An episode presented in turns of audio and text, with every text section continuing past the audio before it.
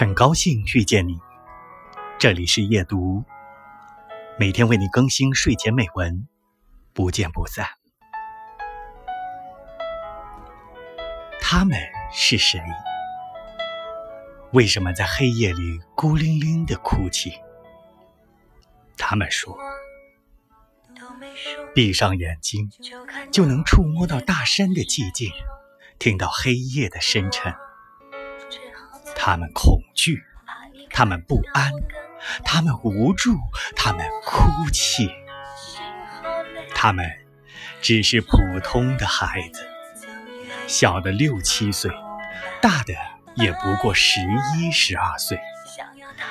就像曾经的我们，调皮可爱，依恋父母，只是本可以在床边哄他们入睡的爸爸妈妈。为了生计在外打工，留下年幼的他们蜷缩在黑夜里。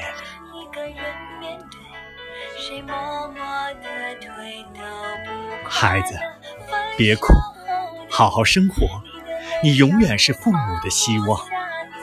孩子，别怕，好好学习，你永远是父母的骄傲。